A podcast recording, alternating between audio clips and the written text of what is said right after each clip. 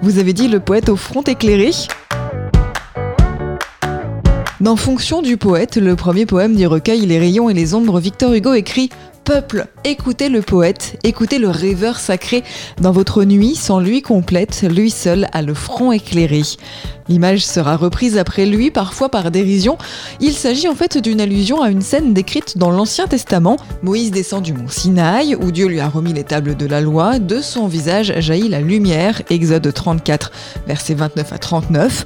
Et Moïse ne savait pas que son visage rayonnait d'avoir parlé avec lui. La peau de son visage rayonnait. Ils peur de s'avancer vers lui. Elle rayonne même tellement qu'il est obligé de la recouvrir d'un voile pour ne pas les éblouir. Mais pourquoi la lumière jaillissant du front du prophète s'est-elle transformée en corne sur la statue de Michel-Ange? Cela serait dû à une erreur de traduction de Saint Jérôme, le même mot hébreu signifiant à la fois rayonnant et cornu. Extrait du livre Expression biblique expliquée de Paul Desallemands et Yves Stalloni, paru aux éditions Chênes.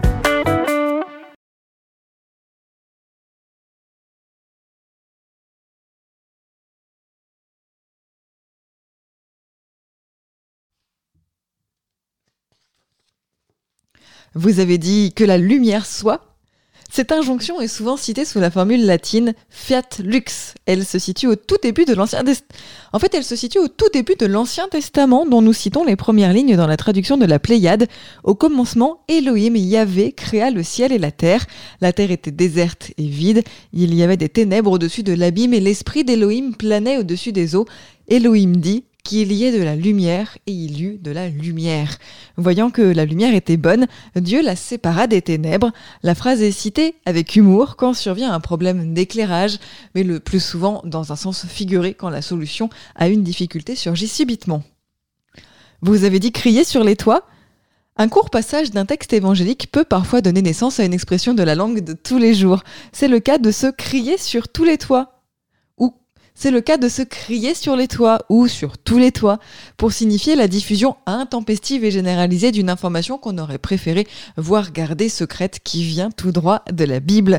Matthieu, dans son évangile, nous cite une parole de Jésus, chapitre 10 au verset 27, ce que ce que je vous dis dans les ténèbres, dites-le dans la lumière, et ce que vous entendez à l'oreille, proclamez-le sur les terrasses. Certaines traductions remplacent terrasse par toit, les toits étant souvent sous forme de terrasse en Orient.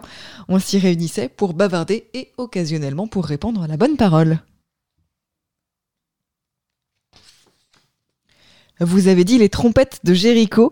Ces trompettes que l'on aime à citer annoncent une prochaine destruction totale, un effondrement surnaturel qui sanctionne un fait ou une institution coupable.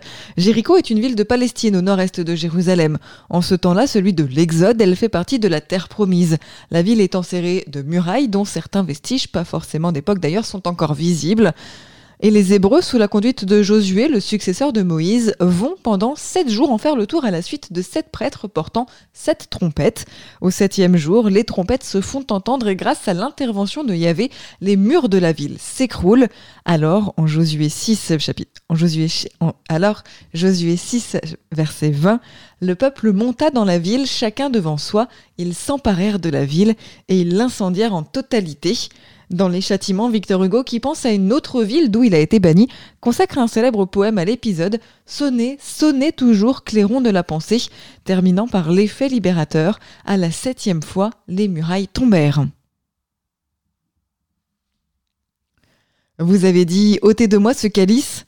Le calice, du latin calix, est le vase contenant le vin qui, suite qui, suite à la consécration, devient le sang de Jésus, devient le sang du Christ. Ce vin était utilisé pour la communion quand on communiait sous les deux espèces. Il est parfois considéré comme la coupe d'amertume que Dieu peut nous condamner à boire jusqu'à la lie. Il est surtout associé à un moment où Jésus, au pied du mont des Oliviers, demande à son Père d'écarter de lui les souffrances annoncées.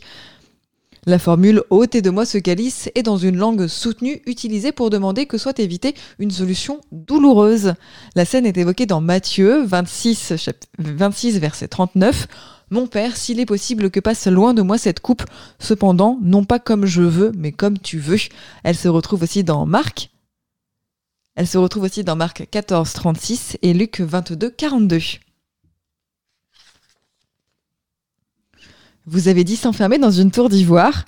Le Cantique des Cantiques, qui figure dans l'Ancien Testament, est un très beau poème d'amour dans une tonalité bien différente du reste. Dans l'énumération des charmes de la bien-aimée, il y est écrit